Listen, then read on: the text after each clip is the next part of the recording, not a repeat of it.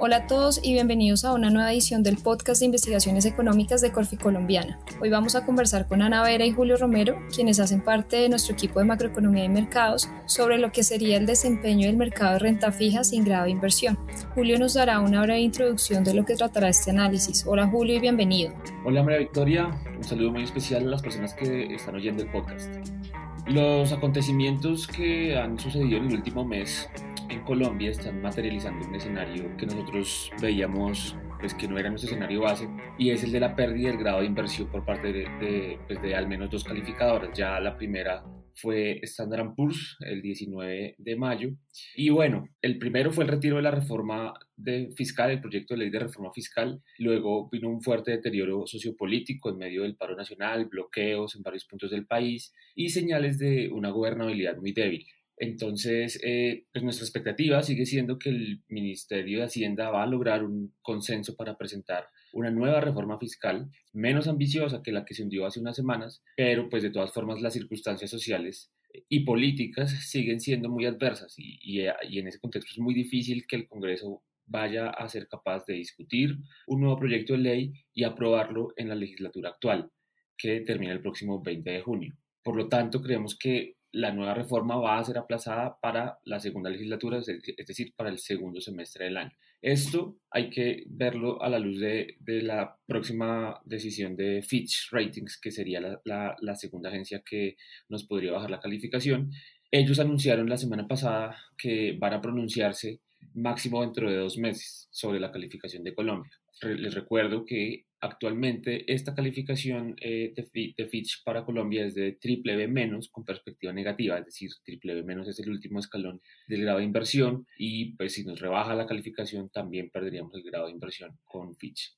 Entonces esa decisión de Fitch no va a poder tener en cuenta el ajuste eh, fiscal que genere una eventual reforma tributaria que se apruebe después de julio. Esta incertidumbre hace que sea muy poco probable que Fitch nos mantenga la calificación en triple B menos y por eso es que estamos viendo muy probable que se materialice la pérdida del grado de inversión de Colombia luego de 10 años de, de haberlo obtenido. Recordemos que desde el 2011 Colombia recuperó el grado de inversión. Entiendo, Julio. En ese contexto, ¿nos podrías ilustrar un poco sobre los costos que tendría esa pérdida del grado de inversión? Claro, pues en términos generales, perder el grado de inversión tiene costos reputacionales y asociados a unas tasas de financiamiento más altas para el sector público, para el gobierno y para el sector privado, es decir, las empresas y los hogares. Si la calificación de Colombia pasa a grado especulativo o también high yield, como se le conoce, es muy probable que los recursos de ciertos fondos que salgan del país sean reemplazados por inversiones de, de unos inversionistas eh, con un nuevo perfil que están buscando unos retornos altos y al mismo tiempo están dispuestos a asumir un riesgo mayor. En un contexto, esto hay que, hay que mencionarlo, en un contexto global en donde sigue habiendo unos niveles de liquidez muy altos. Entonces hay todavía una, una gran necesidad de, de, búsqueda de rentabilidad en el mundo y, y pues ahí Colombia siendo un, un, país sin grado de inversión o high yield, pues pueda seguir atrayendo recursos. Ahora bien, hablemos un poco ya del mercado de, de deuda pública. Las tasas de los TES creemos que se van a mantener alrededor de los niveles altos que hemos observado recientemente.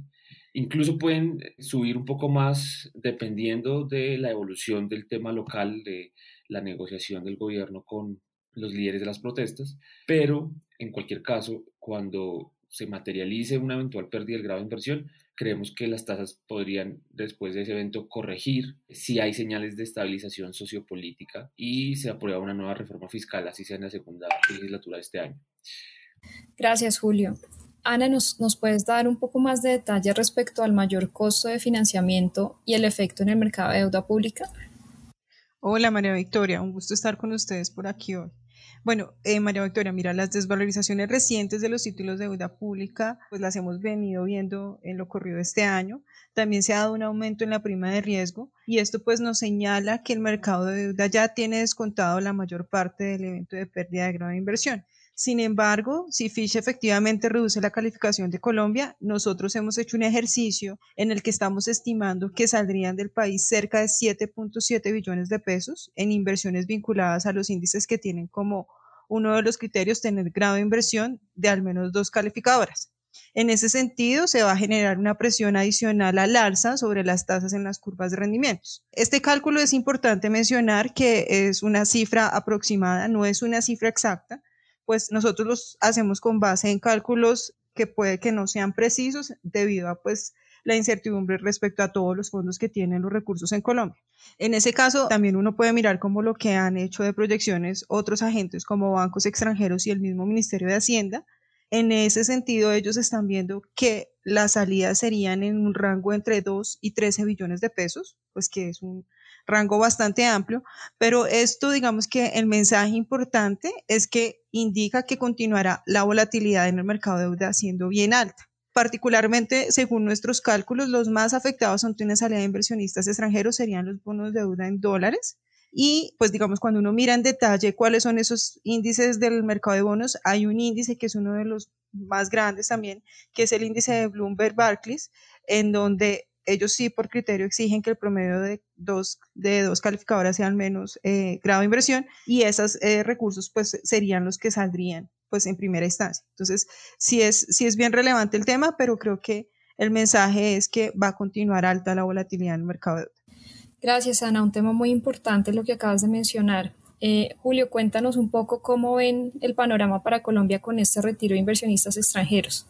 Bueno, Vicky, ese tema es importante evaluarlo con, con detenimiento. Hay que tener presente que nosotros desde hace varios meses éramos del grupo optimista respecto a la recuperación de la economía en 2021. Antes de que iniciara el paro nacional, ya los datos incluso sorprendieron positivamente. La economía colombiana mostró una resiliencia muy importante al choque generado por la pandemia. Eh, el crecimiento anual en el primer trimestre fue del 1,1% positivo y eso implica que en términos eh, de actividad económica ya estábamos casi en los niveles previos a la pandemia. Apenas 0,7% fue el nivel de actividad económica del primer trimestre en comparación, 0,7 eh, menor en comparación al, del cuarto trimestre del 2019. Es decir, estamos viendo una recuperación en forma de, de V y pues llega el paro en el segundo trimestre. Es un, es un evento que todavía no ha terminado y por lo tanto es difícil tener un cálculo relativamente preciso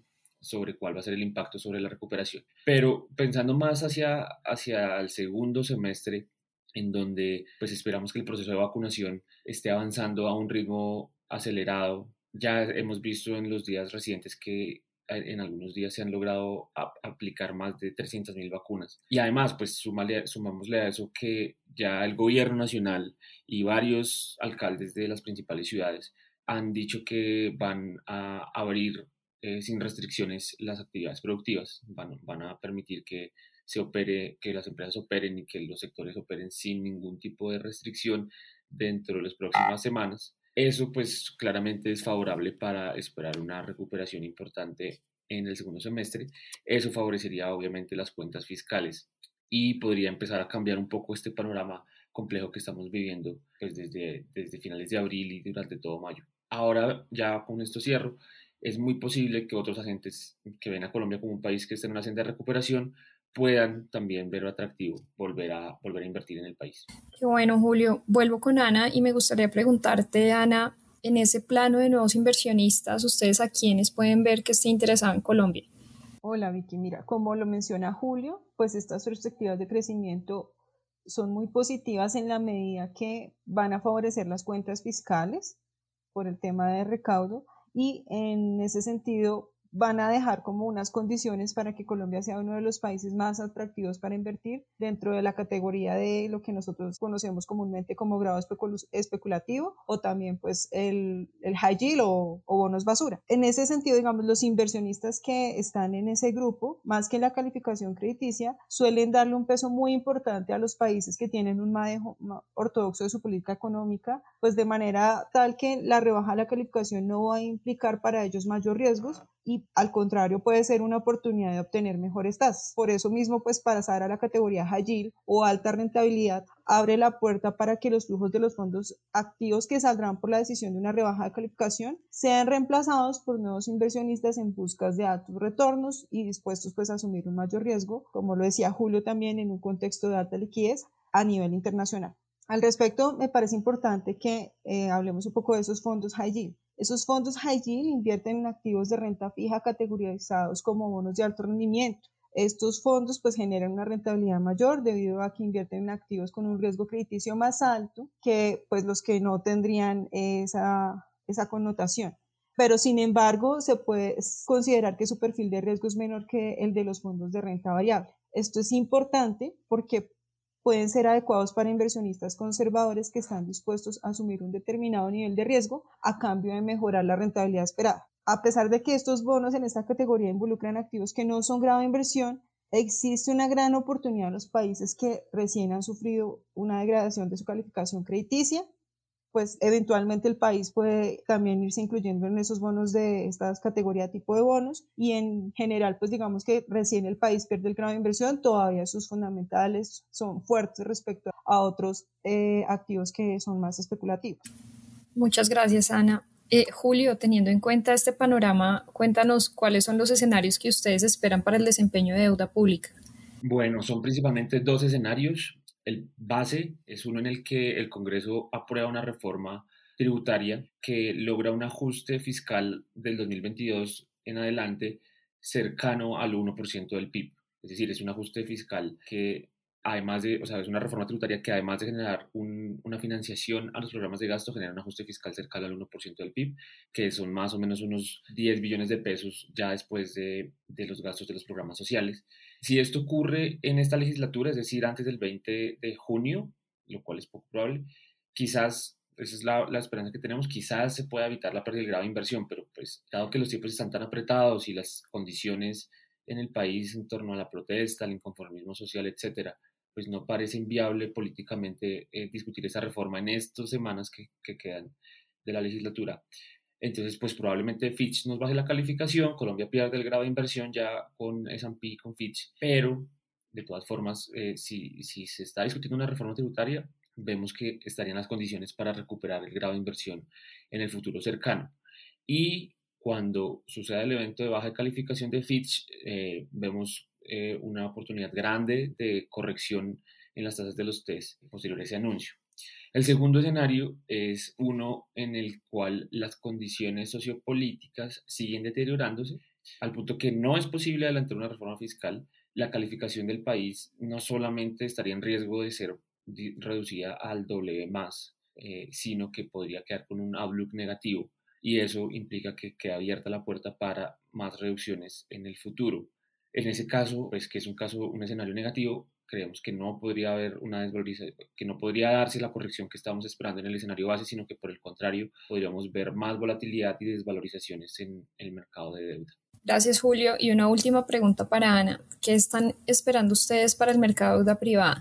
Mira, Vicky, es muy importante destacar que las emisiones de deuda privada en pesos conservan el grado de inversión y pues han sufrido una desvalorización menor que la deuda pública Obviamente estas emisiones están ajustando su spread al movimiento de las tasas del bono soberano, pero hay algo importante y es que los títulos de deuda privada en pesos están principalmente en manos de inversionistas locales, es decir, ellos estarían menos expuestos a las salidas de esos inversionistas extranjeros. Y pues para las nuevas emisiones, nosotros vemos que en general la deuda privada responde mucho a la dinámica de liquidez en el mercado local.